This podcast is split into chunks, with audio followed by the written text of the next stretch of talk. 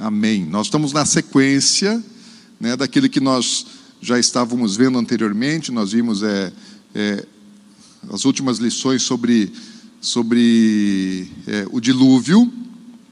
E estamos agora na sequência, né? Estamos agora no novo mundo. Antes do dilúvio era o mundo antigo.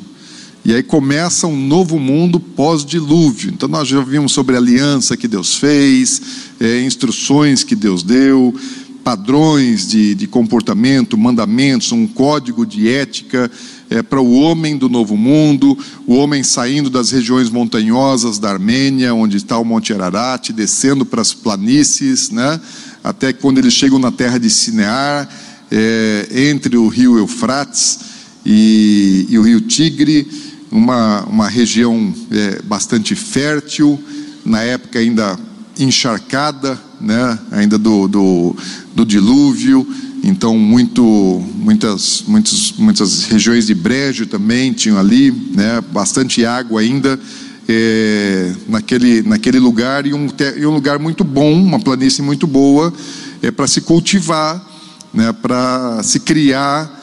E ali os homens eles ali se estabeleceram.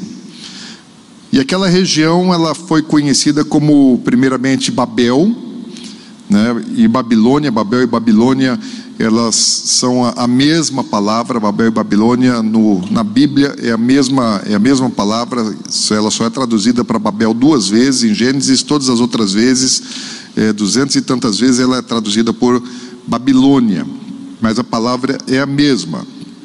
A gente queria compartilhar um pouco hoje sobre um assunto muitíssimo importante.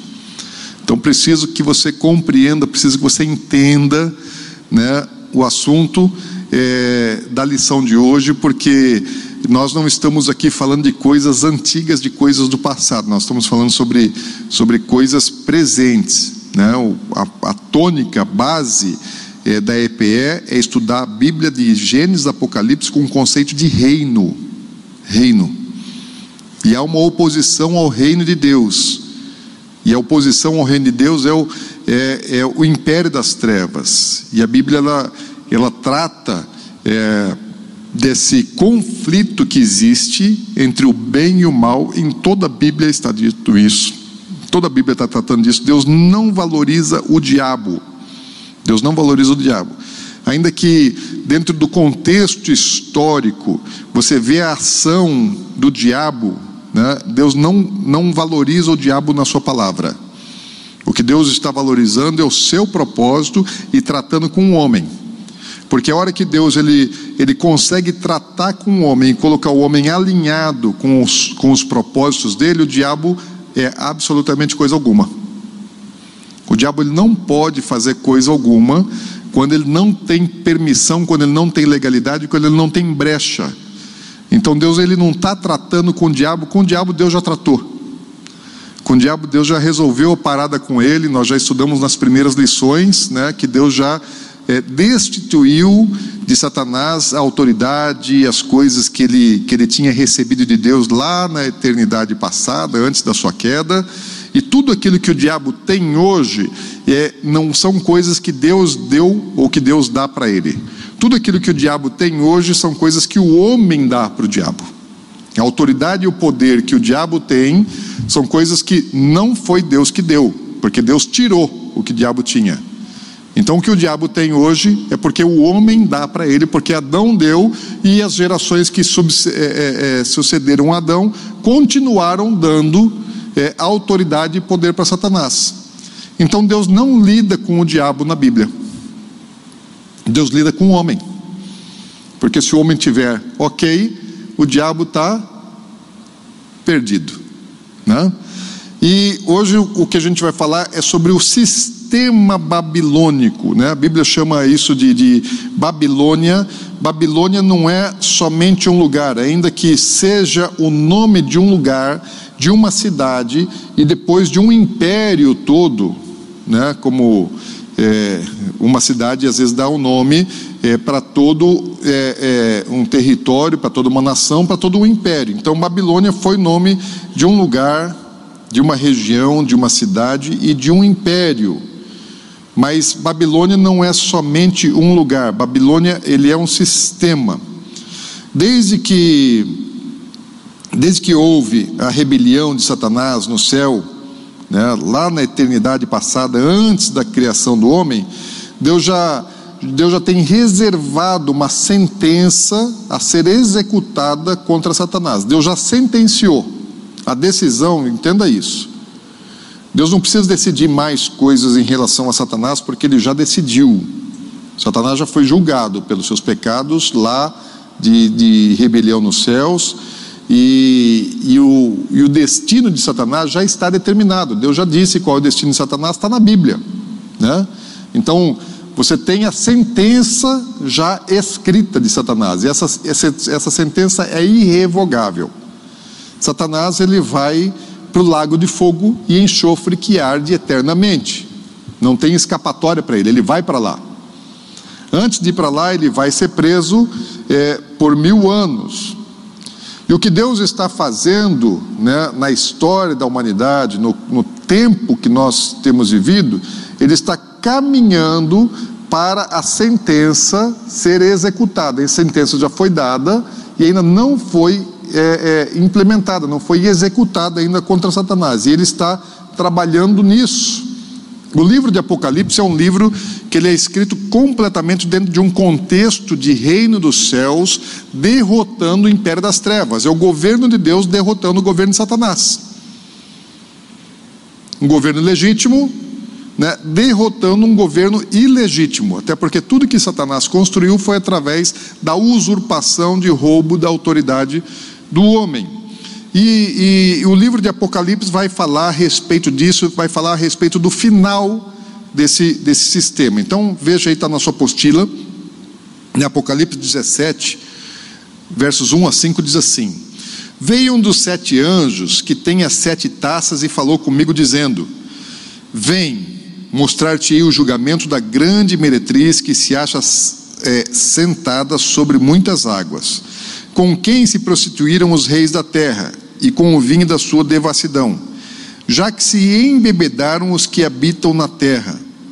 Transportou-me o anjo em espírito a um deserto e vi uma mulher montada numa besta escalarte, besta repleta de nomes de blasfêmia, com sete cabeças e dez chifres achava-se a mulher vestida de púrpura e de escarlata, adornada de ouro, de pedras preciosas e de pérolas, tendo na mão um cálice de ouro transbordante de abominações e com imundícias da sua prostituição.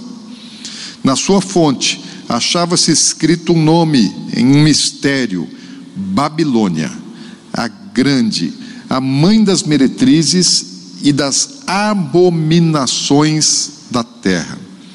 Quem é essa Babilônia? Quem é essa prostituta? Quem é essa meretriz? Deus, ele, quando ele fala, por exemplo, a respeito da igreja, ele, ele, ele trata a igreja como uma virgem, uma representação né, é, de mulher para nós. Uma, toda a comunidade dos salvos, ela é representada muitas vezes na palavra de Deus como uma mulher como uma virgem, uma noiva para Cristo. Quando você vai no Antigo Testamento, a nação de Israel também é tratada como uma mulher, uma esposa para Deus. É, o, o, o, o desejável de Deus era a nação de Israel que ele se casa com Israel. Fala que é a menina dos olhos de Deus, que é a desejável de Deus, a nação de Israel e de Jesus, a igreja. Então, é, a Bíblia nos trata dentro de um contexto de relacionamento com Deus como um relacionamento conjugal, onde Deus é o marido, é o esposo e nós somos é, a esposa. Então, relacionamento íntimo, né, o relacionamento conjugal de Deus com seu povo, de Jesus com a sua igreja. O que tem aqui é que Babilônia, ou esse sistema, esse, essa coisa, é também figurado como uma mulher, mas não como uma noiva ou como uma esposa, e sim como uma prostituta, como uma meretriz, também representada na figura feminina. Não quem casa, mas quem adultera, quem prostitui. E aí há um nome fala que ela é Babilônia, a grande, a mãe das meretrizes e de todas as abominações, é aquela que gera, né, mãe, é aquela que gera no seu ventre, né, que deixa sair de dentro de si é, algo. Né? Então, o que é que ela está gerando? Tudo aquilo que desagrada a Deus, toda a abominação, aquele negócio que Deus tem nojo, aquele que dá asco, que dá, dá náuseas, né? que Deus sente o cheiro assim e é, e é ruim. Então, o que vem de dentro dela não é algo saudável.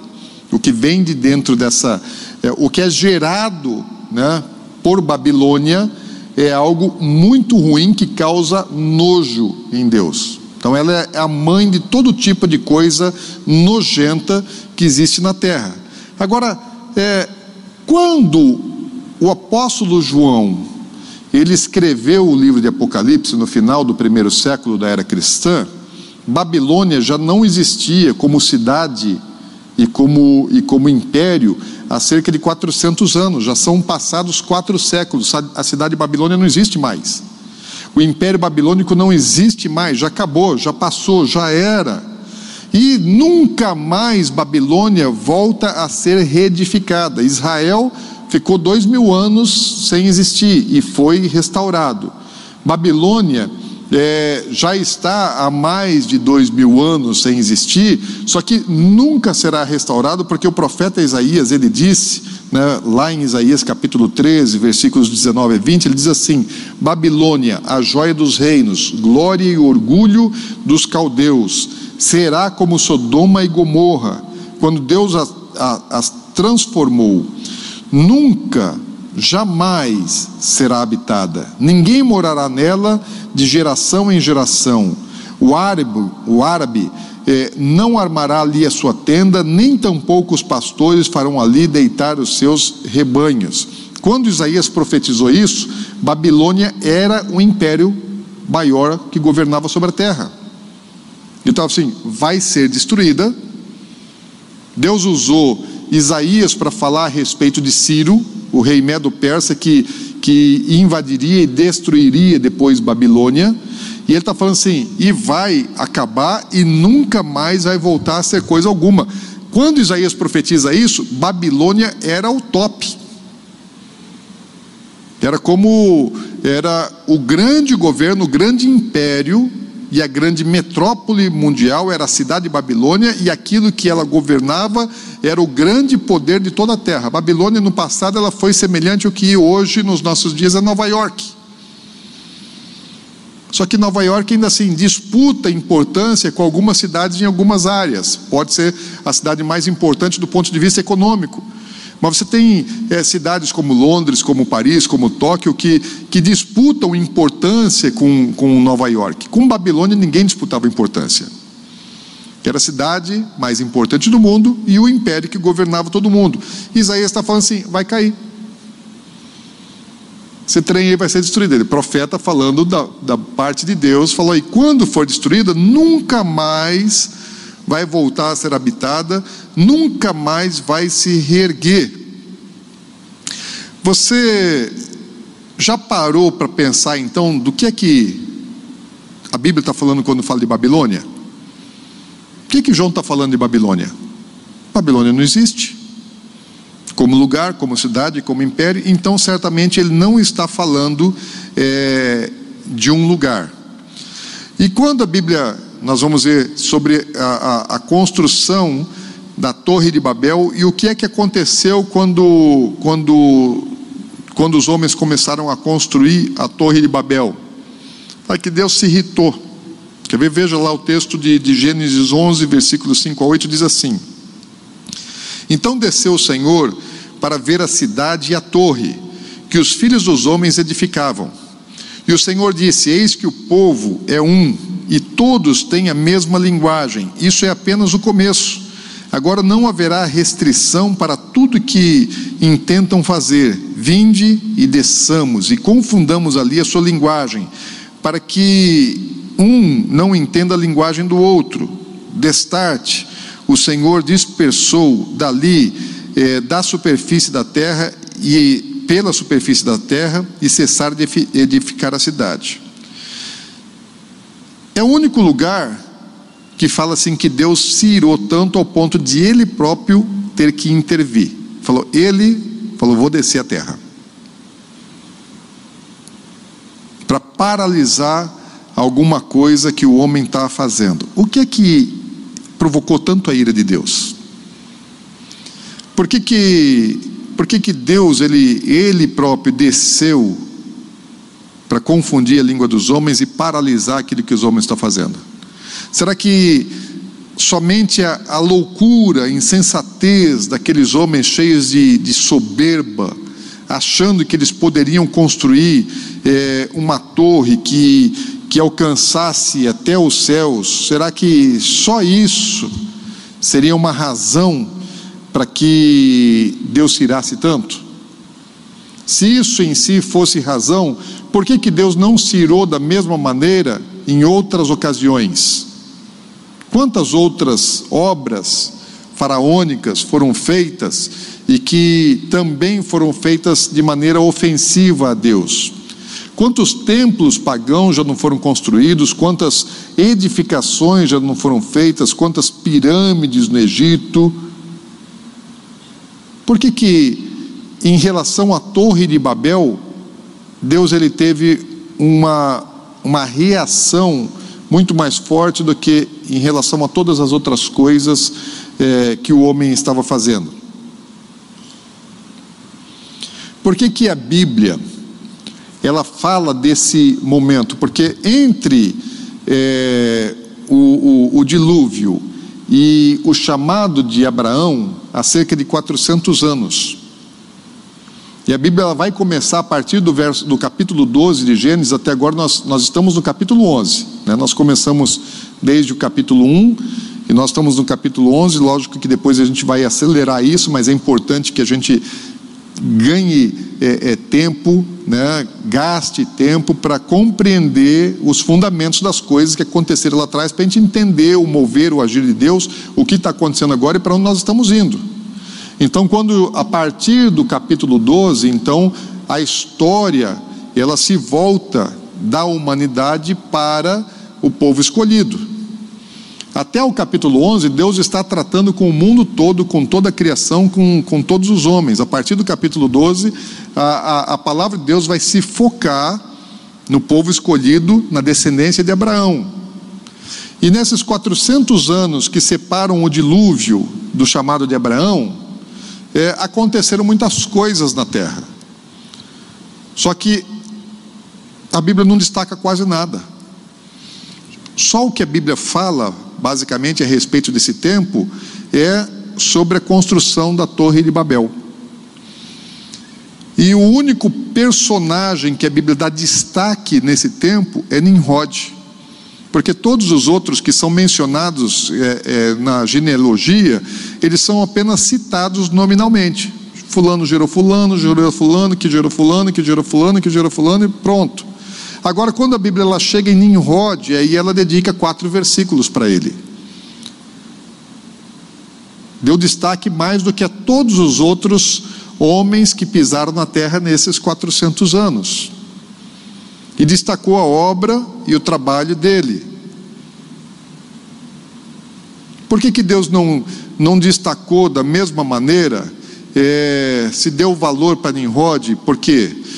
alguma coisa de importante esse cara está fazendo, de destaque. Por que, que Deus não destacou os, o, o, o, os homens que desceram para é, é, Sodoma e Gomorra? Porque Nimrod era, ele era descendente de, de, de Cão, o filho que expôs a nudez de Noé. Que Noé amaldiçoou Canaã, filho de Cão, neto de Noé. E Nimrod ele é, ele é descendente de Cão, filho de Cush. Agora, outros filhos de Cão desceram mais para a região de Canaã, né, os, os descendentes de Canaã, e fundaram, por exemplo, Sodoma e Gomorra. Por que, que a Bíblia não fala dos que fundaram Sodoma e Gomorra? Porque lá na frente Deus destrói Sodoma e Gomorra que estavam praticando imoralidade e coisas que eram feitas antes do dilúvio, Deus de novo precisa é, intervir com destruição. Assim como ele destruiu através do dilúvio, agora ele vem e destrói novamente Sodoma e Gomorra por razões semelhantes ao dilúvio. Ele prometeu que não mandaria mais dilúvio universal, e ele não destruiu pelas águas, mas destruiu pelo fogo. E os caras que, que levaram a imoralidade para Sodoma e Gomorra, será que eles, eles não eram piores do que Nimrod? Ou no mínimo tão maus como Nimrod? Por que, que Deus não fala deles e fala de Nimrod? Lógico que há uma razão. Lógico que Deus está olhando para Nimrod, para a obra de Nimrod, e ele está se irando mais com o que está acontecendo em Babel do que com aquilo que começa a acontecer depois ali em Sodoma e Gomorra.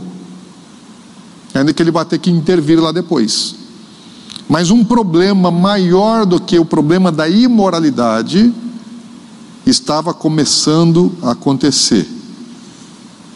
Essa rebeldia de Nimrod, ela foi tão grave, ela foi tão grave, ela foi tão grave ao ponto de Deus falou: Eu vou intervir. Sodoma e Gomorra ele mandou os anjos.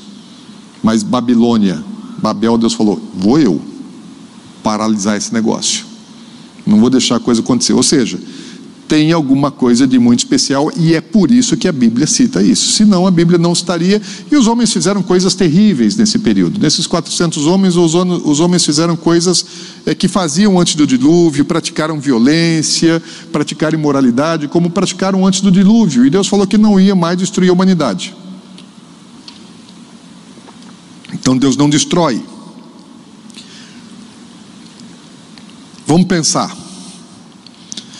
Satanás, antes, antes de, antes de pecar, ele estava no céu, ok? Nós estudamos sobre isso.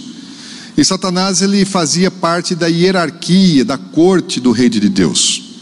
Que lá no céu ele, ele, ele participou do reino, da organização, é, do governo de Deus, e ele aprendeu sobre governo, ele aprendeu sobre estruturação, ele aprendeu sobre hierarquia, ele aprendeu sobre funcionamento organizacional no reino de Deus.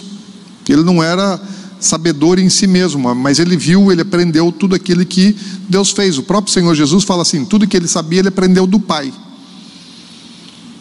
Então, o conhecimento, o saber de Satanás, ele recebeu lá no céu quando ele era um querubim da guarda.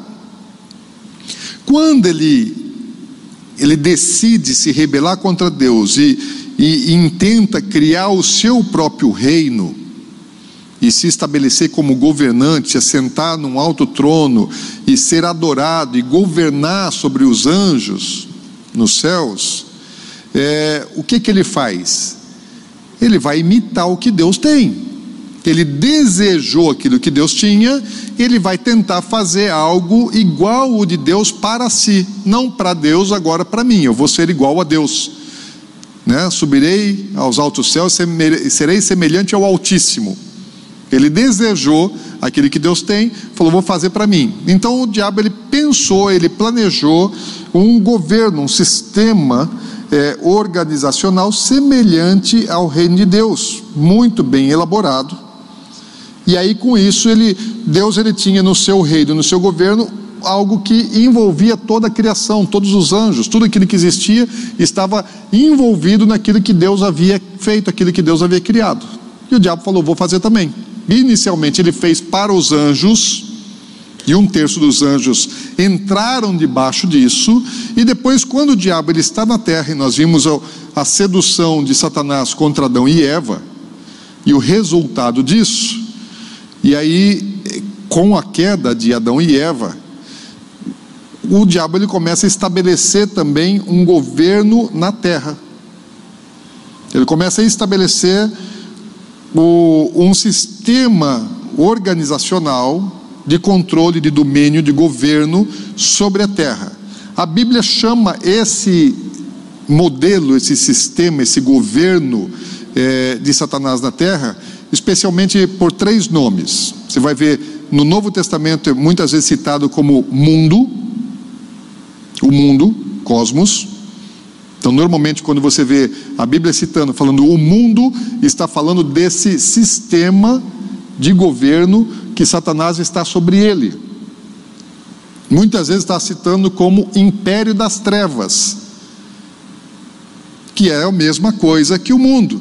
Existe um príncipe. Jesus disse: lá vem o príncipe desse mundo, que era Satanás. Falou assim, e é do império das trevas. O império das trevas tem um principado, tem alguém que, que governa. Príncipe, principado, fala de autoridade, de poder de governo. Falou, está lá, o governante desse mundo. O próprio Satanás disse para Jesus: falou, olha, eu governo sobre o mundo.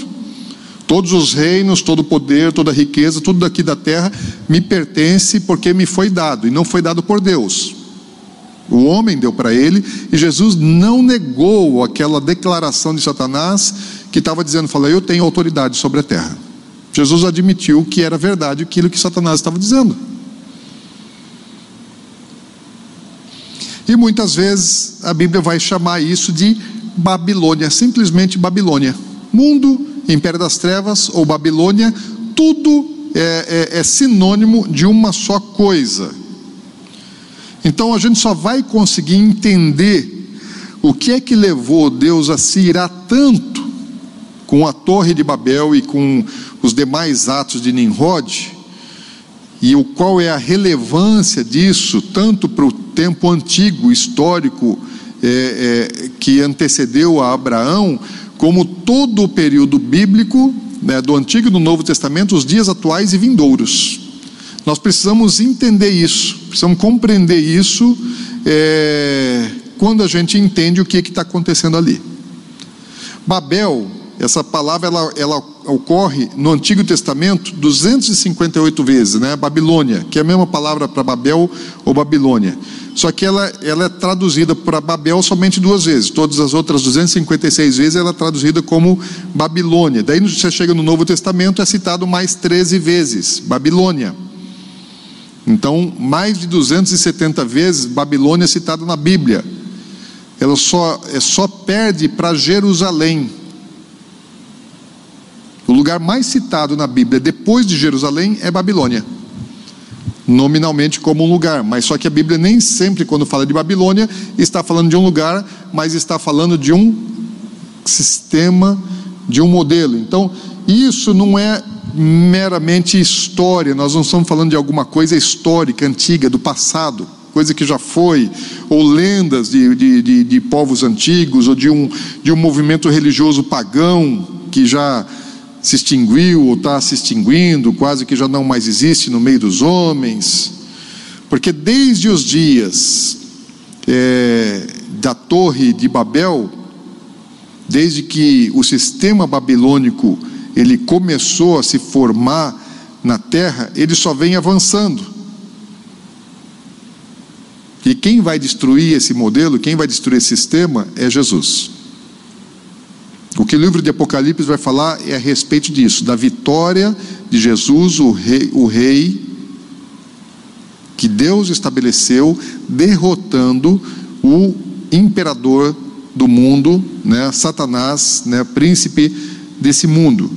Então, compreender o que é Babilônia não é só importante para a gente compreender o capítulo 11 e as histórias do Antigo Testamento, capítulo 11 de Gênesis, ou as histórias do mundo do, do do mundo do Antigo Testamento, mas é importante a gente entender para saber o que é que está acontecendo né, no mundo hoje. Que guerra espiritual é essa que nós estamos no meio dela? Quais são as, a, as consequências, de onde isso vem, como está, para onde vai? É algo muito, muito, muito presente e vou dizer para vocês: o, o sistema de Satanás, ele, ele não encolhe, ele não diminui, ele só se alastra. Então, aquilo que o diabo começou a fazer lá atrás era algo pequeno. Em Gênesis, no capítulo 3, ele é a serpente. Quando você chega lá em Apocalipse, ele é o dragão, é a, é a antiga serpente que cresceu. Então, o que ele começou a fazer no mundo antigo, que foi paralisado no dilúvio, e o que ele recomeçou a fazer é, em Babel ou Babilônia não diminuiu, não parou, não enfraqueceu. Ao contrário, só expandiu e se tornou cada vez mais abrangente, ou seja, nos abrange. Todas as, todas as, a, a Bíblia diz assim, ó, lá em, em, em, Apocalipse capítulo 18, versículo 3, fala todas as nações, falando da, da, da grande Babilônia, todas as nações têm bebido do vinho do furor da sua prostituição. Todas as nações. Brasil está dentro? Todas as nações. Isso aqui é Apocalipse. Não está falando de história do passado. Está falando de um tempo presente e vindouro. Todas as nações estão embriagadas do seu vinho e da prostituição. Com ela, com Babilônia, se prostituíram os reis da terra. Quem são os reis da terra? Sistema político. Também os mercadores da terra se enriqueceram a, cal, é, por, a custa da sua luxúria. Então, ele está dando aqui um nível de abrangência, né? O Senhor ele está falando sobre um nível de abrangência de Babilônia eh, nos últimos dias. Fala, olha só, quem é que ela embriagou? Todas as nações. O que é que caracteriza uma nação? Sua língua, sua cultura, sua dieta, né? Então, vestes, são coisas que caracterizam um povo. E está dizendo assim que as nações da terra, ou a cultura das nações da terra, estão embriagadas pelo sistema babilônico. Então, quando você vê é, é, é, a cultura, quando você vê as lendas, as histó histórias, vê lá Saci Pererê, Boi Bumbá, tudo isso aí faz parte da cultura, não é? Carnaval. Então, todas essas coisas fazem parte da história e da cultura de um povo. E o que a Bíblia está dizendo, ele fala que isso tudo é, é, é embriaguez de Satanás sobre as nações. Então, cada povo tem lá as suas tradições, a sua cultura e, e ele entrou na cultura do povo. Então tem muita coisa que às vezes as pessoas pensam assim, não, isso aí é cultura. Né? Não, isso aí não tem nada a ver, isso é cultura. E às vezes assim, as pessoas elas gostam da cultura, às vezes às vezes às vezes está na música, às vezes está na dança, né? Está nas manifestações culturais de uma maneira em geral.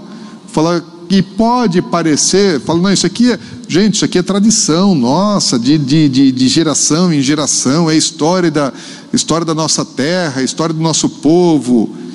Pois é, a Bíblia está dizendo que Satanás ele entrou lá e ele embriagou essas coisas. Tudo que está lá na cultura é ruim? Não, não vou, não vou correr o risco de, de satanizar todas as coisas, não sobra nada, né? Existe boa cultura, né? Existe má cultura. Agora, existe cultura perfeita, pura, santa, né? imaculada, sem contaminação? Eu acho que é difícil. Tudo que está na cultura é ruim? Também não. Mas que o diabo entrou na cultura, ele entrou. Mas não só na cultura, ele entrou também no sistema dos reis da terra. Governo. Governo. Então, o que, que o diabo ele quer? Ele quer o povo nação, mas ele quer quem manda. Aí tem muitos governantes no mundo que, que estão lá seguindo. Às vezes o cara ele entra para governar uma nação, um estado, uma cidade, mas o modelo já está todo organizado. O sistema já está todo pronto. Ele não consegue fazer diferente. Está seguindo já diretrizes que foram estabelecidas, né? É, por planos de governo que antecederam a sua eleição, a sua gestão.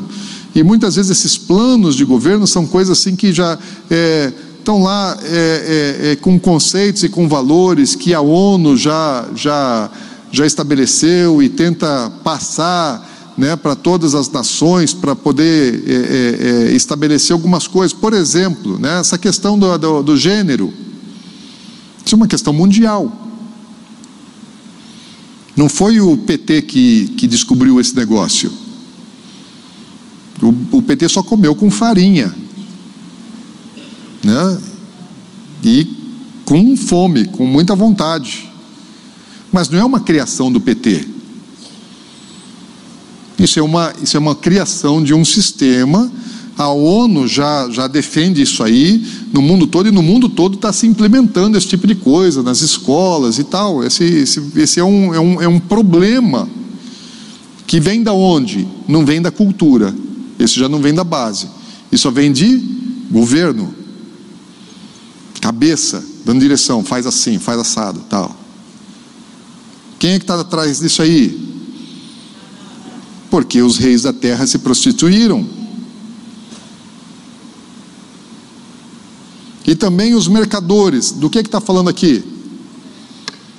Economia, mercantilismo, né? sistema financeiro. Então está falando assim: olha, o sistema financeiro, a economia do mundo também está contaminada. O diabo ele negociou né, na, no negócio, no dinheiro.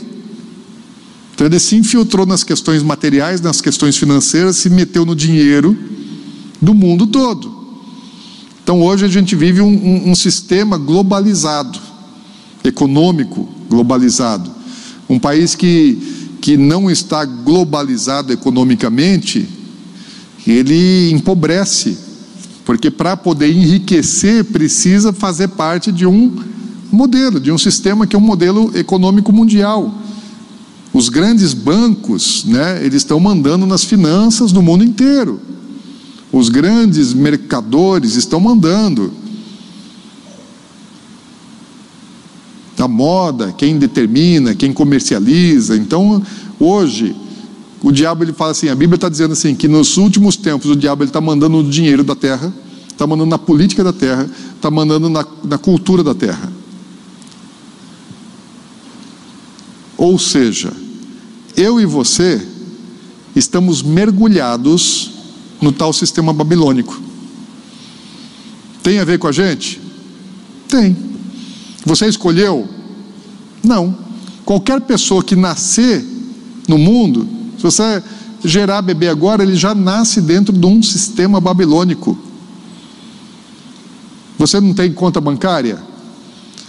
Você não, não, não segue alguns padrões de consumo, de gastos, de despesa?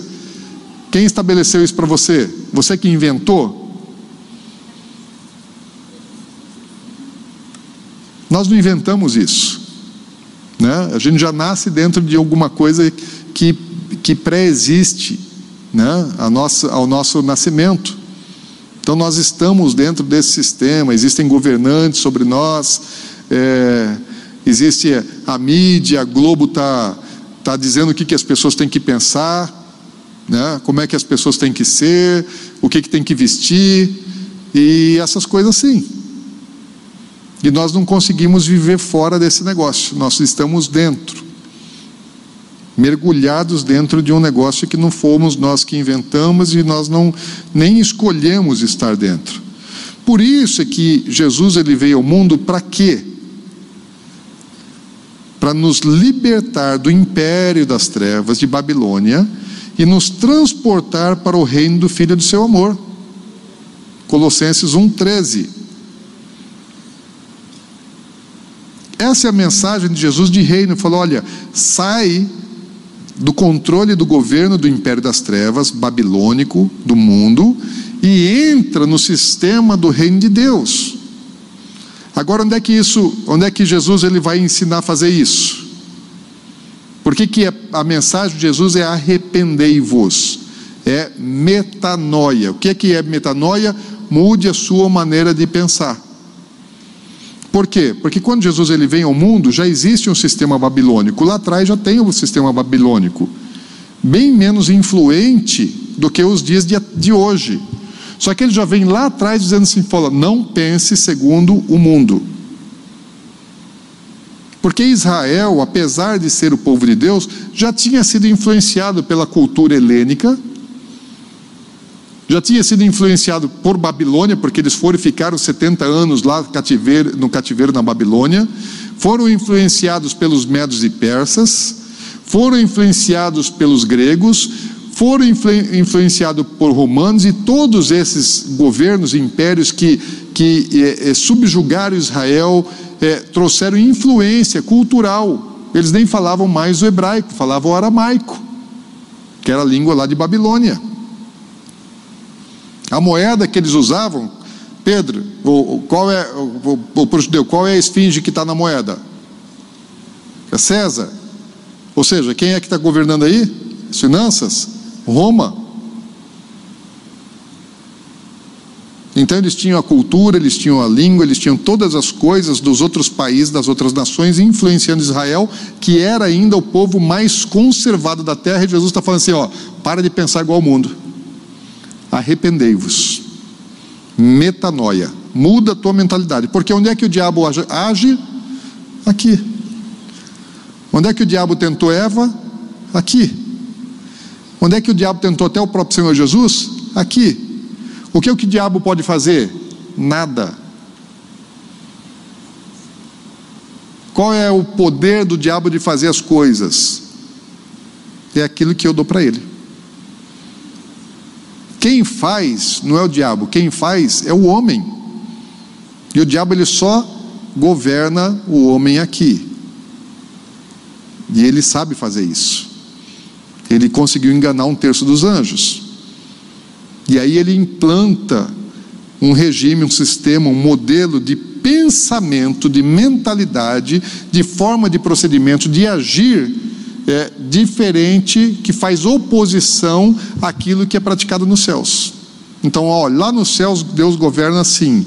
Eu vou criar o meu, o meu governo, o meu sistema, o meu reinado, e as leis do meu, do meu governo são diferentes das leis do governo de Deus, elas fazem oposição. É o inverso. Porque quando Jesus ele, ele, ele, ele fala dos últimos tempos, ele fala que a iniquidade vai multiplicar. O que, que é iniquidade? A palavra iniquidade é, é anomos. O que, que é nomos? Nomos é, é, é anomia, né? iniquidade. Nomos é, é, é lei. De que lei que tá, Jesus está falando? Está falando das leis de Deus. Dá é a partícula negativa. Então a iniquidade que se multiplica é a negação às leis de Deus. É você, é o homem fazendo leis em desacordo com as leis de Deus. O homem fazendo leis, as próprias leis. Só que as próprias leis que os homens fazem são, são princípios, valores semeados, plantados na mentalidade humana né, por Satanás. Como é que ele usa isso? Ah, ele vai lá e pega um Nimrod da vida e ele coloca coisas na cabeça de Nimrod e Nimrod contamina todos os homens. Ele vai lá e pega um pensador, pega um filósofo, pega um artista, né?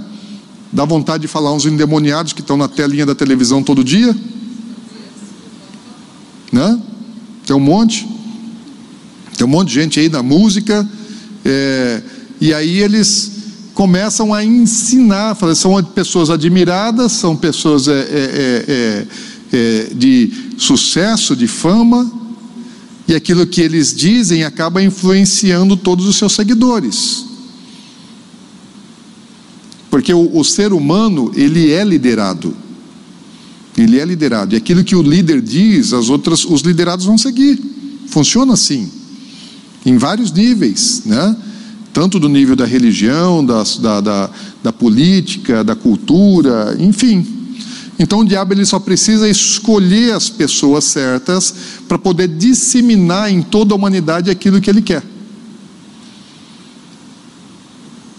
Então pega um, um, um, um bilionário, alguém que ele próprio, é, o espírito de Mamon faz o cara é, prosperar, e pega um Jorge Soros da vida, que vai lá e faz investimento somente em coisas, em programas que são anti-Deus. Faz é, filantropia só em programas que apoiam aborto, é, casamento entre pessoas do mesmo sexo, é, todas essas outras coisas que Deus fala não. O que é que Deus diz não? Fala, eu vou investir no sim. Deus fala assim, não faça isso. Da pessoa vai lá, faz isso. Aí onde é que o diabo precisa entrar? Nas pessoas que são formadoras de opinião, entra nas universidades. Então o professor está ali, ó, ensinando, ensinando, ensinando, ensinando, ensinando, né? Aí é, é, é até desleal, porque existe a mentira e a verdade. Conhecereis a verdade e a verdade vos libertará. Por quê? Porque o mundo está envolto em mentira. E a mentira, quando ela é dita, muitas vezes acaba sendo uma verdade para as pessoas. Você ouve uma mentira, ouve, ouve, ouve, ouve, ouve, ouve aquela mentira, você acredita que é verdade. Então, às vezes você está é ali, a pessoa está ali, ela, ela, a, vida, a vida dela, 24 horas que ela tem num dia, uma parte ela está dormindo, o resto ela está recebendo informação, influência. Vai para a escola, vai para a mídia, liga a televisão, acessa a internet, é, todas essas, essas coisas aí que, que passam conteúdo e informação para a pessoa vão é, é, formatando a maneira dela pensar. E aí não tem tempo para ler a Bíblia. E daí, quando lê a Bíblia, não acredita na Bíblia porque tudo fala contrário à Bíblia, pelo menos alguns versículos, alguns textos bíblicos, daí a pessoa já nem consegue mais acreditar é, na Bíblia. Agora, como é que esse negócio se desenvolveu? Vamos pegar um pouco, porque estou falando um pouco do que existe hoje. E daí você chega assim, daí, daí as pessoas vão para a igreja, né? E aí elas não têm paciência de, de, de sentar e ouvir uma mensagem de uma hora, uma hora e meia. Não tem paciência. É ou não é? Dá um, uma coceira, dá um faniquito, parece que tem percevejo na cadeira, quer levantar, quer ir embora logo. Daí, na hora que acabou o culto, levanta, vai, ah, fica pelos corredores, bate papo e tal, né? Porque não consegue parar para ouvir. Acabou a pressa. Estava com pressa que acabasse logo o culto. Não aguento mais ficar ouvindo o pastor falar. Né? Mas quanta. É, vê como que é desleal a concorrência?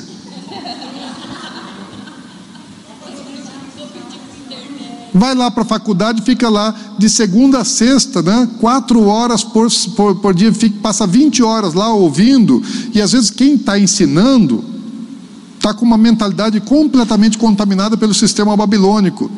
Daí ouviu 20 horas de, de, de, de, de conceitos, não todo o conteúdo, né? aquilo, que é, aquilo que é ciência, aquilo que é verdade, é verdade, mas no meio daquilo que é verdade é passado um monte de, de mentira. Né? E aí ouve aquilo lá, é influenciado, vai para a televisão, fica assistindo Faustão. Né?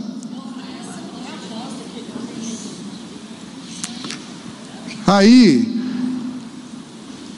a gente pode dizer, não, eu não faço parte do sistema babilônico. Todos nós estamos influenciados, é verdade? Não fala bem, fala misericórdia.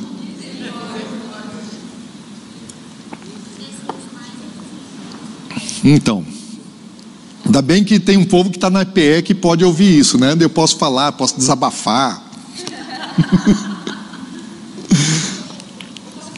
Oi, minha irmã. Pois não. Hã?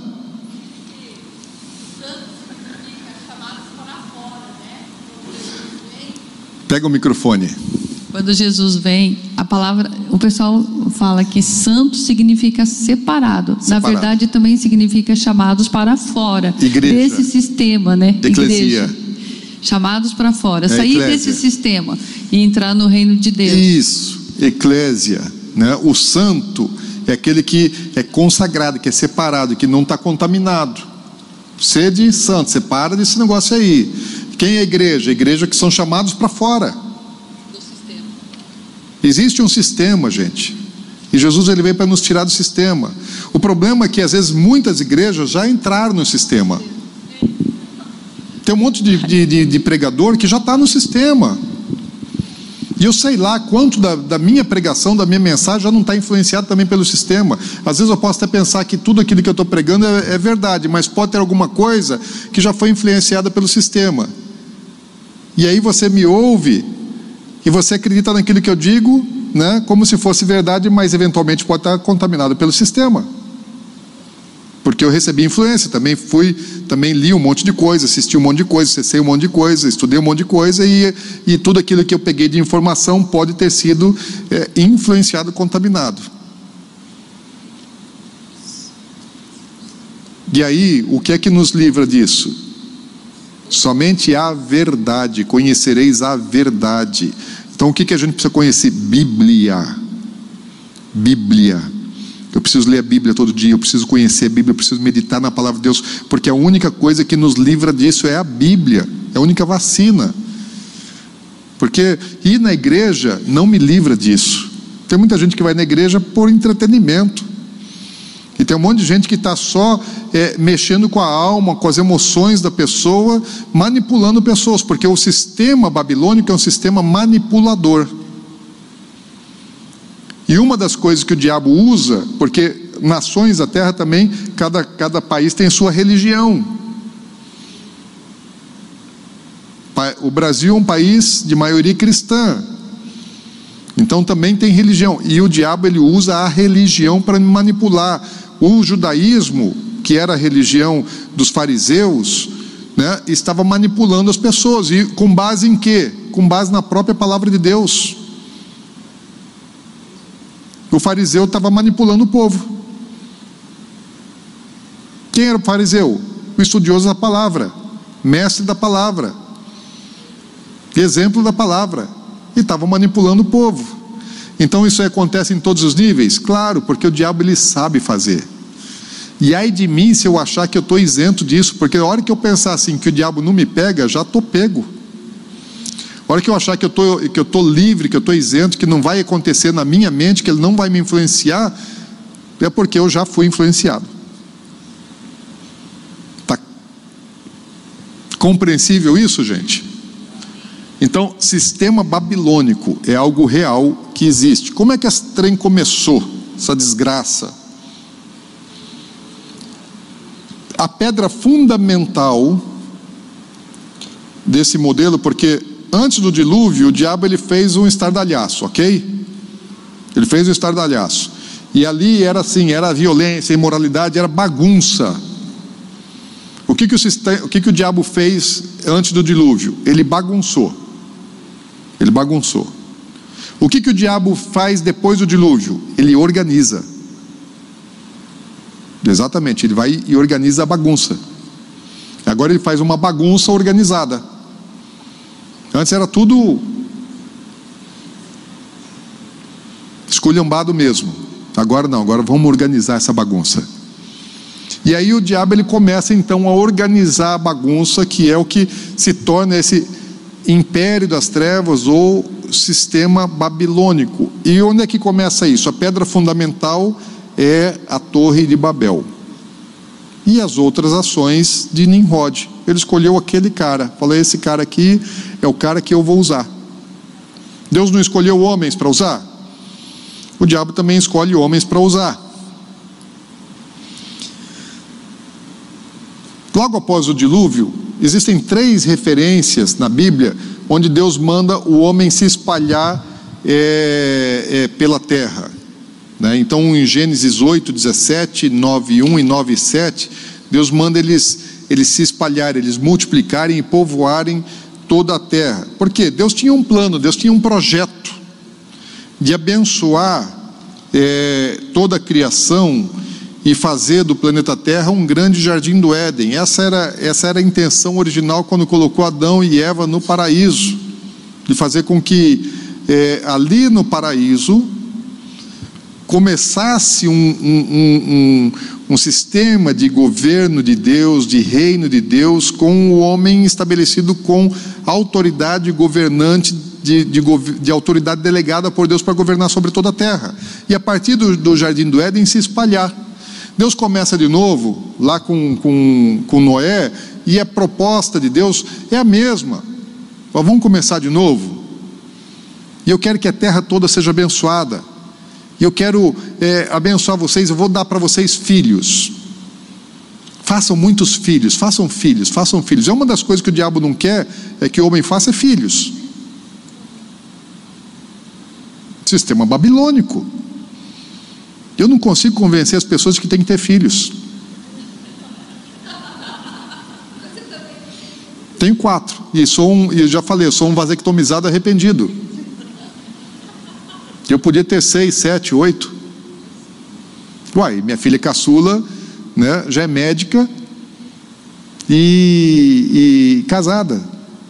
E eu tô jovem ainda, gente. Tô novo. Abraão com 100 anos estava mandando ver.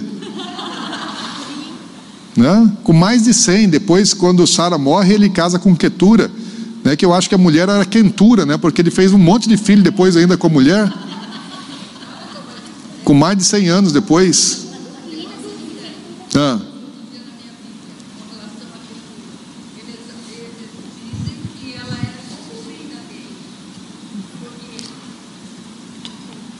Como nós sabemos, além das esposas, os homens antigos tinham as suas concubinas. E eu, a minha Bíblia é uma Bíblia plenitude, ela tem sempre notas explicativas no rodapé. E, e, quando eu cheguei nessa parte que eu li outro dia, acho que uma das referências que você mandou ler, né? Você volta de vez em quando em Gênesis. Eu cheguei ali, eu também fiquei preocupada com isso. Me, me deu um, um estalo. Falei, gente, mas Abraão já tinha mais de cento e tantos anos. Será que ele fez tudo isso de filho? Aí eu fui na nota de rodapé. E daí lá tinha uma explicação, né, que trazia na minha Bíblia, que podia, que Ketura era uma concubina. E depois da morte da Sara, ele praticamente, ela assume o papel de esposa. Mas ele já tinha tido os filhos com ela. Então... Olha, literalmente a Bíblia fala que depois da morte de Sara, ele fez os filhos, né? Eu fico com a com a, com a, a leitura literal. Então. É... Porque ali, ali a, a não ser que a nossa tradução brasileira esteja errada, né? A não ser que a tradução para o português não esteja boa. É, mas ali fala que foi depois que ele fez os filhos. Bom, isso não importa, né? É, o importante é que ele fez. Ele fez um monte de filhos, gente. E começou tarde, né? Começou tarde. Eu estou muito mais novo do que ele, podia estar tá fazendo filho na Paula, podia estar tá amamentando, carregando outro no ventre, filho adolescente correndo em casa, essas coisas todas. Porque Deus mandou multiplicar, né? Só que o sistema babilônico fala não. Fala não multiplique. E ainda fala assim, aborte. E as famílias cristãs não pensam assim hoje? Não multiplica? Oi? O sistema está funcionando aqui? Vamos lá.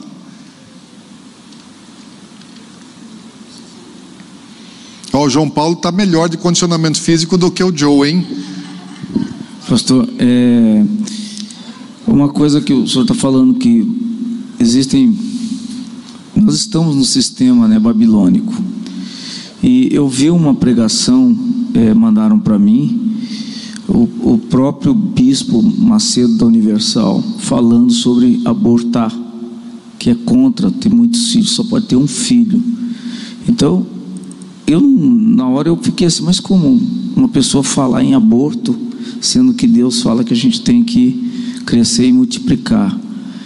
E, e ele é aberto, inclusive ele fala assim que se Deus, se ele está pecando, depois ele vai se ver com Deus lá, vai se acertar com Deus.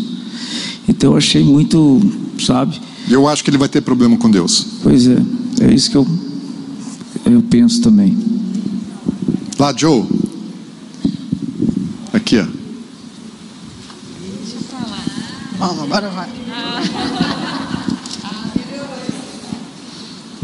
E Fez um é treino o... com o João Paulo, né? É, vamos judiar dele hoje.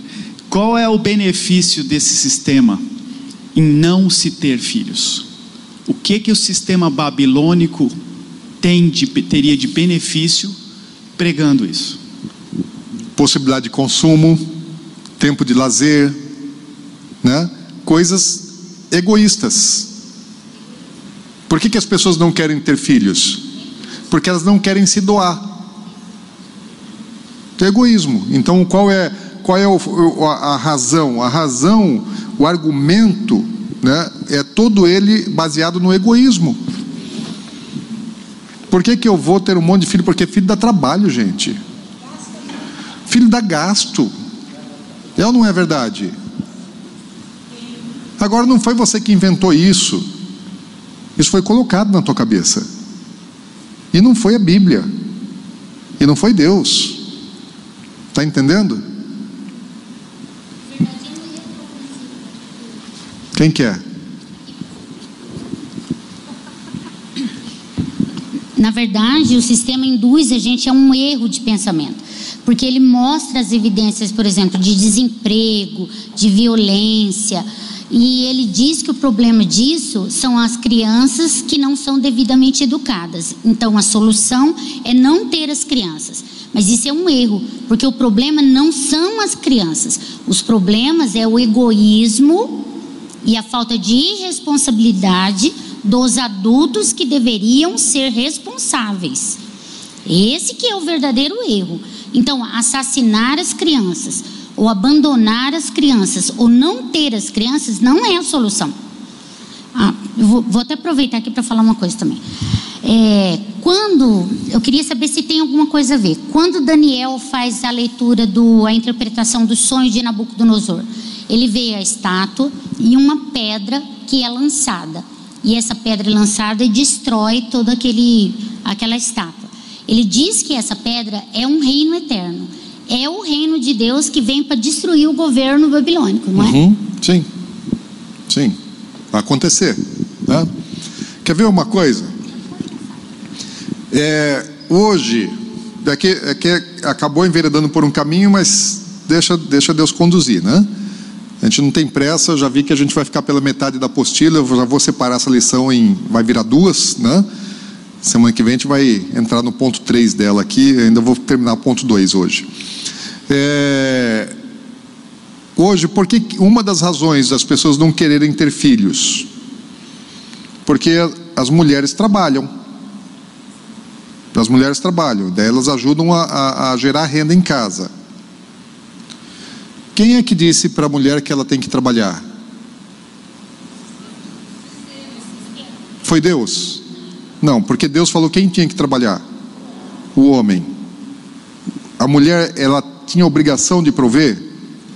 Não. A ajudadora. Até a, a, a, a mulher de Provérbios capítulo 31, ela trabalha mas ela trabalha com coisas é, é, domésticas, não é com aquele a obrigação diária de ir prover e tal. Ela até faz coisas, até costura e vende, né? Mas o prioritário dela é o cuidado do lar. Deus colocou, Deus deu um dom da maternidade, de gerar, de cuidar, de proteger para a mulher. E aí, é, o que que o sistema babilônico faz? Mulher, Larga a mão disso. Larga a mão disso. Vai trabalhar e ganhar dinheiro. Vai ajudar nas finanças de casa. E hoje eu, eu não vou dizer para você, mulher, pare de trabalhar. Né? Porque você não quebra um negócio assim, é que nem remédio que você, às vezes a pessoa está tomando remédio tarja preta. É bom tomar aquele remédio tarja preta? Não. Mas você pode cortar, às vezes de uma vez, não, você tem que desmamar. Por quê? Porque aquele remédio está te dando algumas substâncias que o seu organismo parou de produzir, né? e aí aquelas glândulas que produziriam aquele tipo de substância lá, elas se acomodaram, estão com problema, estão com defeito, e falam, ó, agora o corpo tem, então ela nem está funcionando. Daí você corta, vai faltar aquela substância, não sei qual, né? vai faltar algumas coisas para o seu organismo que ele não está produzindo. Até ele voltar a produzir é tempo, então precisa fazer um processo de desmame. Né? Mais ou menos isso. Eu não entendo dessas coisas, mas eu sou meio ignorante, tapado nessas coisas, mas eu acho que é mais ou menos por aí. Então, você não corta um, um negócio assim sem desmamar. Larga o remédio de tarja preta, mas vai diminuindo a dosagem dele. Né? Deixa o seu organismo ir reagindo. Então, eu não, eu não digo que as mulheres que trabalham precisam parar de trabalhar. Porque hoje o sistema acabou impondo isso às mulheres, né? mas não foi Deus. Ele não está é, no governo da economia, ele está mexendo com a economia, com o sistema financeiro, e isso aí vem, faz parte disso. Ele faz parte disso. É, só concluindo sobre isso. Por que, que hoje, é, hoje até há a necessidade da, da mulher trabalhar? de ajudar a prover. Por que, que a mulher tem que ajudar a prover? Porque por duas razões. Uma porque a necessidade de consumir, o desejo que o mundo está lá no controle dos mercadores. Então você acha que você, se você não tiver é, o iPhone, se você não tiver isso, se você não tiver aquilo e tal, você, sua vida é infeliz, é desgraçada, você tem que ter. E para você ter, você precisa trabalhar, precisa ter dinheiro para poder comprar, para poder consumir. Então, seu carro, seu carro já tem, já tem é, seis anos de uso, seu carro é velho, você tem que trocar. O meu tem dez e estou satisfeito, tá bom? Está rodando bem, não vai para oficina, não para, não dá problema. Né? Cuido bem dele, pronto. Abastece, troca óleo, faz a manutenção, ele está me atendendo perfeitamente, me leva, para que, que ele serve? Para me levar onde eu preciso ir. E está me levando bem, né? sem nenhum problema. Tem, até ar-condicionado funciona, tudo, tem som. Eu não preciso do carro zero. Eu preciso de um carro que me atenda. Agora, eu desejo um carro zero? Eu desejo aí. Agora vou mentir para vocês, não, eu não queria um carro mais novo. Desejar o desejo, eu preciso é outra coisa. Né? Necessidade e desejo são coisas distintas. Daí, voltando para a questão da economia doméstica.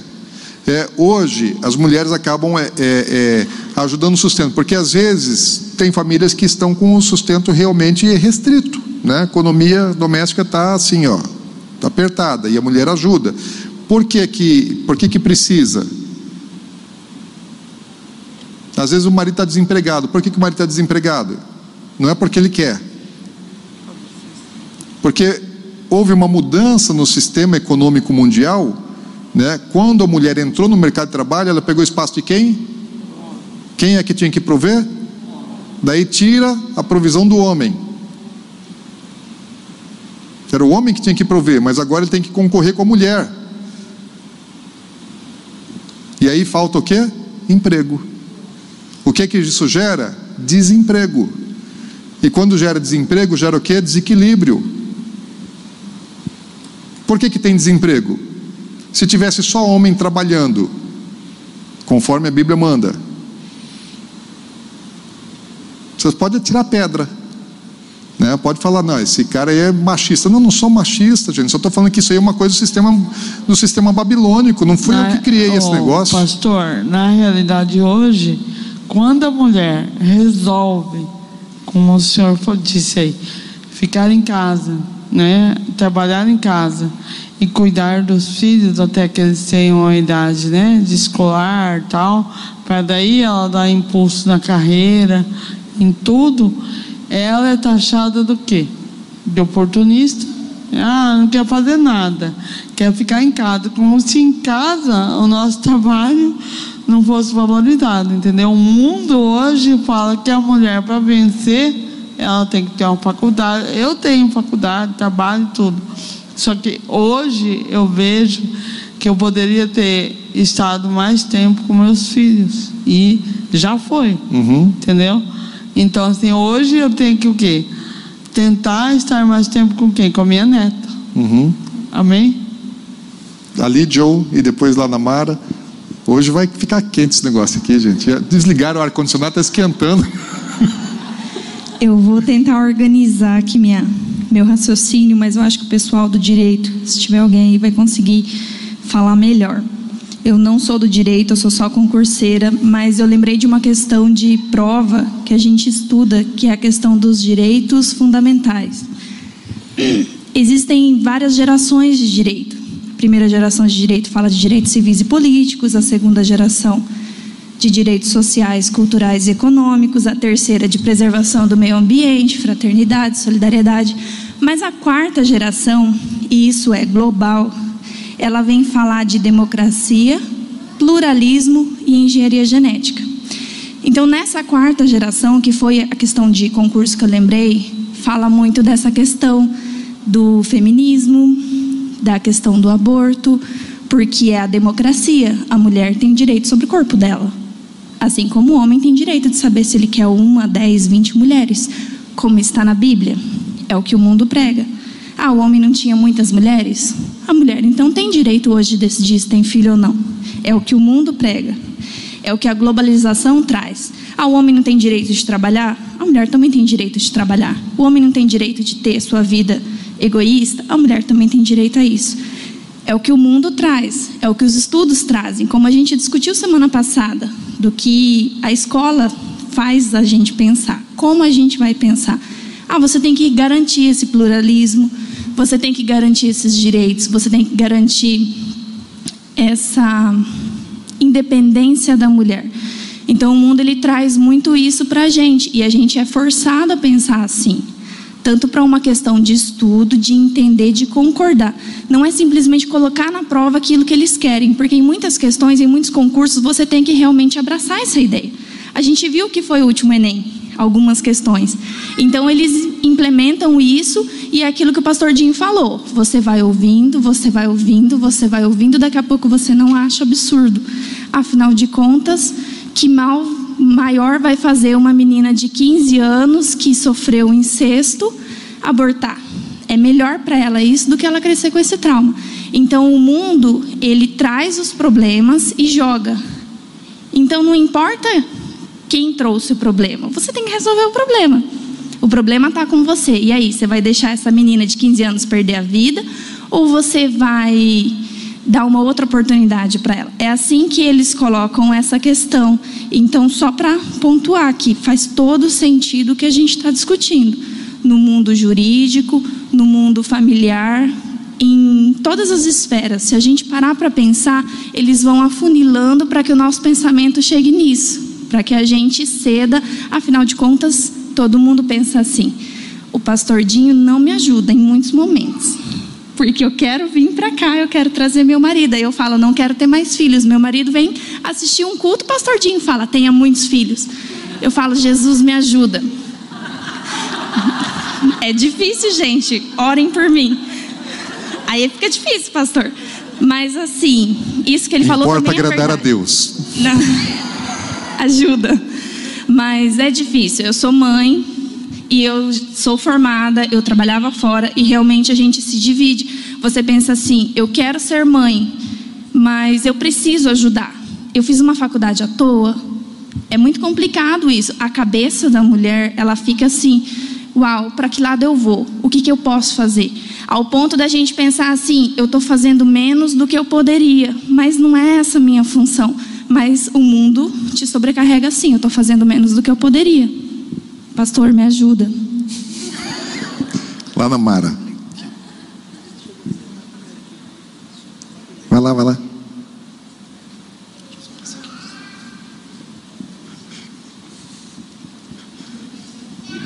Pastor, eu gosto muito do relativo, né?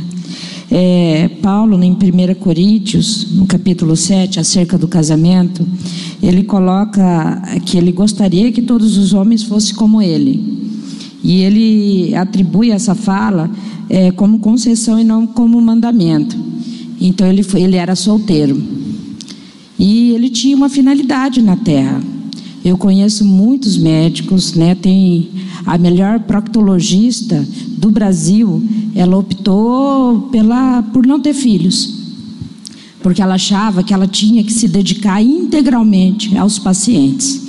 Eu tenho muitos colegas que optaram pela solteirice, porque eles também acreditam que eles têm que é um como se fosse um sacerdócio. Então assim, eu acho que cada um tem pessoas que Deus escolhe e que não tem como, eles não encontram na maternidade essa felicidade plena. E eles são realizados né, na, na solteirice. Então, assim, eu fico bastante preocupado quando a gente tem, né, tem essa fala de que todo mundo nasceu para a maternidade. Eu vejo mulheres lutando pela maternidade, né, indo atrás de tratamentos hoje dentro da medicina, mas eu também vejo mulheres abandonando seus filhos e não veem nisso, pode até ter um pouco de Babilônia no coração de cada um de nós, mas tem pessoas que, por exemplo, Madre Teresa de Calcutá, ela abriu mão né, de, da possibilidade de ter filhos e acabou tendo muitos filhos. Então, não sei, tem pessoas que nasceram com esse dom. Eu acho que não dá para a gente, sabe, assim, generalizar. Eu mesmo eu sou uma pessoa apaixonada pela minha profissão. Eu amo minha profissão muito, muito, muito mesmo. Talvez não tenha tido um momento mais importante na minha vida do que o dia que eu me formei. sabe? A to, todos os dias que eu posso influenciar na vida de cada pessoa, eu acho que isso não tem uma sensação melhor e que dessa forma eu sirvo a Deus. E aí tem alguns colegas que fazem isso entendem que isso é uma forma de amar a Deus. Né? Então, assim, é, não é todo mundo que nasceu né, com dom da maternidade. É, a questão é que já foi generalizado. Só que foi generalizado para não ter. Né? Existem exceções, existem casos, chamados específicos, sem dúvida alguma, claro que tem. Né? Não, pode, não é todo mundo igual. Só que hoje estão tentando padronizar um modelo, um sistema. Não, não pode ter filho, no máximo um ou dois. Então, hoje já, exi já existe uma generalização, padronização. E a padronização é que está errada. Né? O que, isso que é sistema babilônico, que é uma padronização que é, é, é um absurdo alguém hoje querer ter quatro filhos. Eu não consigo convencer os meus filhos. Verdade, eu tenho quatro filhos e eu queria 16 netos no mínimo. Minha filha, a única que é mãe, tem duas meninas e ela não quer mais. Ó, ali, né? Antes do, do só, só fechar esse, essa, esse, esse exemplo, né? Eu tenho, eu tenho um filho homem e três filhas mulheres. As três filhas mulheres são formadas, né? Uma fez pós-graduação é, é, de marketing esportivo na ESPM, ESPM, que é a melhor instituição na área em São Paulo né? a outra é, é advogada e fez pós-graduação na FGV em São Paulo, que é uma das melhores instituições na área também no Brasil, e a outra formou agora medicina, hoje ela está fazendo prova para residência de, de, de anestesiologia, né? vai fazer anestesia, está fazendo prova hoje de residência. Então, é, as minhas filhas todas se formaram e estão se especializando. A, outra, a, a que é advogada está lá na, US, na, na, na, PUC, trabalha na PUC, vai fazer mestrado, vai fazer doutorado, é, gosta do direito. A Natália vai estudar, ela vai fazer as especializações dela na área da medicina. Não tenho dúvida quanto a, quanto a isso. E eu, e eu me orgulho das minhas filhas. Né? Mas uma coisa não pode haver, é a inversão. Essa que vai ser médica, ela já disse que a medicina não vai ser mais importante do que a maternidade que o chamado dela para ser mãe vem antes do chamado dela para ser médica. Ela já tem essa consciência. Agora, se ela vai querer ter quatro, cinco, seis filhos, eu não sei ainda. né? Porque, assim, lógico, exige renúncia. Agora, assim, dentro da minha família tem dois exemplos bons.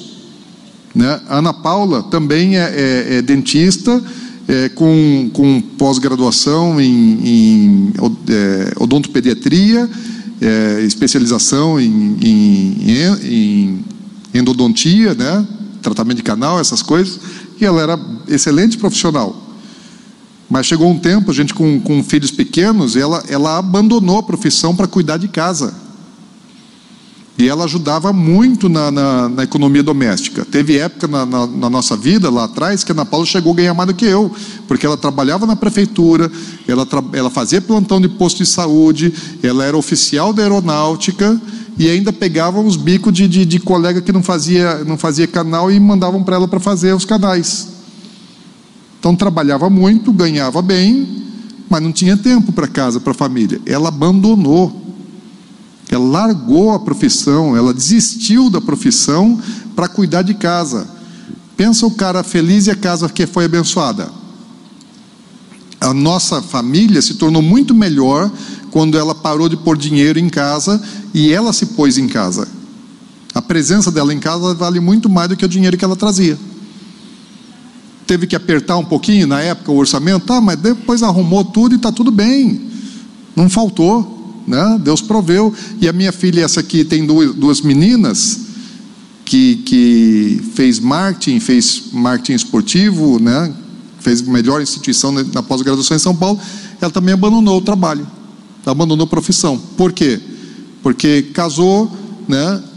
teve uma gravidez, minha netinha tem três anos e meio e a outra tem um mês.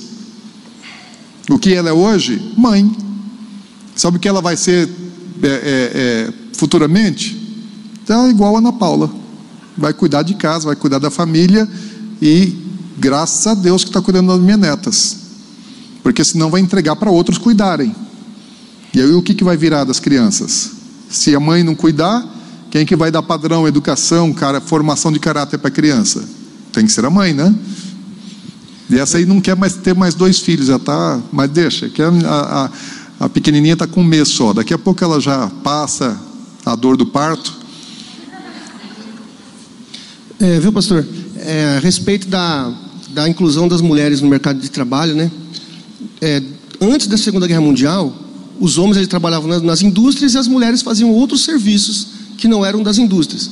Quando o homem teve que ir para a guerra, no, os homens, principalmente do mundo ocidental, tiveram que ir para a guerra, as mulheres elas precisaram tomar esses lugares dessas empresas para produzir armas, produzir bombas, produzir, enfim, tudo que a indústria produzia com os homens, né?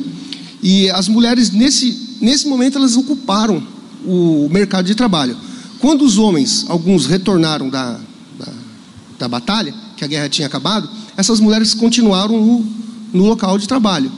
E eu, os empresários perceberam que com as mulheres lá, eles poderiam abaixar o salário de todo mundo, tanto dos homens quanto das mulheres, de uma maneira eficaz, que aumentaria os lucros deles. Foi o que aconteceu.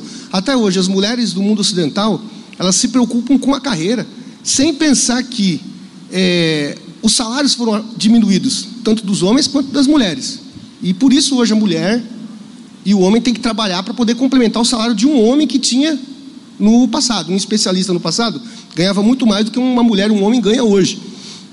E essas, é, as mulheres, como elas se dedicaram à carreira, elas passaram a ter menos filhos, um, dois ou nenhum.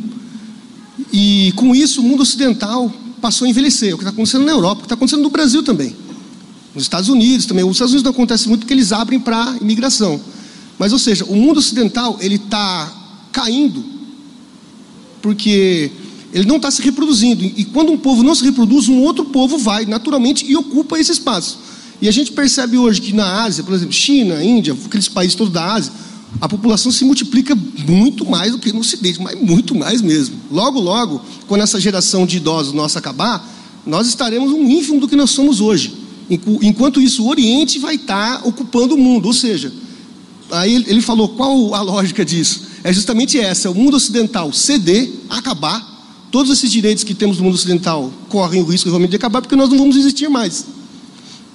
E os, os, os direitos do mundo oriental, que a, a, mulher passa a ser ao que ela era antes da, da Primeira, da Segunda Guerra Mundial, ela vai passar a ser do mesmo jeito, porque é a lei que existe nesse, nesse, no Oriente.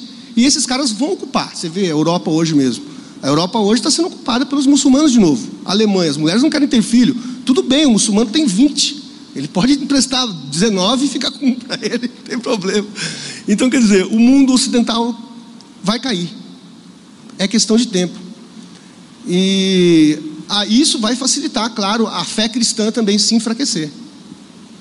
É só isso, professor, para complementar. Estamos mergulhados no sistema. É.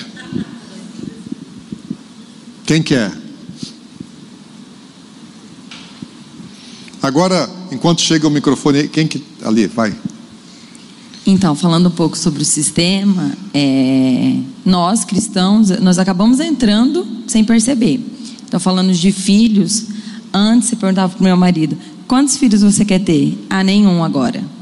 Tem conta, vamos reformar a casa, vamos viajar, vamos trocar de carro. Então, o filho acaba sendo sempre o último. Depois, ah, não, a gente está novo, vamos ter depois dos 30, 32, 35, e aí sempre de, depois, depois, depois. Então, de, nós mudamos o pensamento, vamos ter filho. Aí meu marido falava, só um tá bom. Meu coração falava, não, é um é pouco, quero mais. Tivemos uma ministração abençoada do pastor Dinho na outra igreja, Nazarã, que ele pediu para levantar os irmãos que tivessem mais de dois ou três filhos. E aí eu estava com uma amiga do lado, ela levantou. Aí ele falou assim: então olha para essa pessoa que levantou. Quem era ter, terceiro, quarto ou quinto filho, Isso, né? Uhum. Levantou e aí o senhor falou assim: então olha para essa pessoa. Se depender de vocês que querem ter só um filho, essa pessoa ou não dois. existiria. Ou dois, não existiria. Então isso marcou muito para gente, muito o nosso coração, que não somos nós que decidimos quantos filhos nós vamos ter, é Deus. Então, depois disso, você pode perguntar para meu marido: quantos filhos você vai ter, amor? Quantos Deus mandar. Eita então, foi Deus. Então pode continuar nessa ministração abençoada, pastor, que é muito bênção. É isso aí, gente. A Bíblia fala assim que quando Deus quis abençoar as parteiras do Egito, deu para elas família. Não deu dinheiro. Não deu patrimônio, deu família. Não tem. É, filhos são herança de Deus. Esse nem era o assunto de hoje, né, gente? Não era na minha, na minha mentalidade, na apostila, né? Mas estava no propósito de Deus. Por quê? Porque nós estamos aqui chutando as estruturas do sistema babilônico. Porque a gente está pensando assim, fala, olha, ah não, mas eu não quero sair desse negócio. Nós estamos convencidos de algo que foi semeado e que foi plantado. Fala alto, bem alto. Desde, desde cedo vocês estão falando de filho aí, ó. É de Deus, né? Olha lá, crianças no colo, coisa linda, gente bebê, criança. Isso é riqueza. Isso é riqueza. Fala, Milton. Sabe-se sabe que o primeiro movimento feminista por trabalho aconteceu nos Estados Unidos, não sei se na década de 18 ou 19, um grupo de mulheres muito ricas, incomodadas com o não ter o que fazer, pois tinham uma criadagem grande, começaram a conversar entre si e resolveram ir a público declarar que daquele tempo em diante queriam trabalhar e produzir. Essa foi considerada a primeira revolução feminista da alta elite dos Estados Unidos. Essas mulheres não precisavam financiamento emprego mas elas sofriam uma inquietação grande por viverem inutilmente. Como é que classifica-se esse movimento juntando-se aos outros que foram ao trabalho, mas pela necessidade financeira do que pelo prazer de estar servindo. Então, o machismo não é de Deus, gente. Machismo é, um, é, é uma opressão do homem contra a mulher sexo mais frágil. Quem que criou o machismo, da opressão, da violência, da brutalidade, da imposição? Foi o diabo. Deus colocou o homem como sacerdote, como cabeça. Sacerdote é aquele que morre pela mulher. Não é aquele que subjuga a mulher, é aquele que morre por ela. Então o machismo é uma, é, é, é uma deformação né, da autoridade do homem né, sobre a sua casa, sobre sua família. E o feminismo é outra coisa também diabólica. Quem criou o feminismo também é qual que é o princípio do feminismo? Não aceitar aquilo que a Bíblia diz que o homem é cabeça da mulher. Porque Deus tratou de maneira diferente homem e mulher. Deus deu um papel para a mulher e deu um papel para o homem. Funções distintas dentro de uma família, dentro de um lar, dentro de uma sociedade. Deus não é machista, Deus é Deus, Deus sabe o que faz. Né? Deus junta macho e fêmea com um propósito lindo, maravilhoso e funciona, funciona, dá certo. O que Deus inventou dá certo. Aí o diabo vai lá e cria é, um, um, um modelo machista e para contrapor o modelo feminista, e aí não dá certo. Né? Porque, primeiro, não são iguais, são diferentes. É diferente.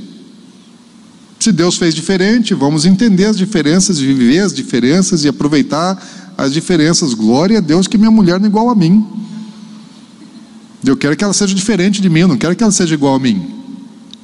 Não dá certo, não é igualdade. Deus não fez igual. Então, esses, esses movimentos, não só uma feminista, né, são o quê? É, mentalidades que foram semeadas. O diabo pegou algumas pessoas e começou a colocar é, é, uma, uma informação, uma, uma ideologia contrário ao que a Bíblia diz e planta isso para que as pessoas vivam esse, esse negócio contrário a, a, aos ensinamentos, aos princípios e aos mandamentos de Deus. Com relação a, especialmente ao sistema babilônico, é que entrou num caminho só, mas isso aí é em tudo. Né? Falou, ele pegou todas as nações da terra, é, os governos e a economia, finanças. Se a gente for falar aqui de dinheiro, né? como é que a gente administra finanças, dinheiro? É, é mamon. É mamon. A maior parte dos crentes são governados por mamon. Finanças, assim, está na mão de mamon. Porque o crente e o não crente tratam dinheiro de, de mesma maneira, igual. Quem é que ensinou o mundo a lidar com dinheiro? Foi Deus? Foi o diabo. E aí nós somos iguais? Nós temos que pensar igual ao mundo em relação à matéria financeira? Nós temos que agir igual ao mundo em relação ao dinheiro? Nós temos que ter o mesmo amor, apego, perseguição ao dinheiro que o mundo tem? Mas dentro da igreja não é igual? A pessoa de sucesso dentro da igreja não é igual a pessoa de sucesso do mundo? Há um crente de sucesso. Quem que é o crente de sucesso? Aquele que é empresário, rico e tal, poderoso. É isso que é ser crente de sucesso? Isso é Babilônia, gente.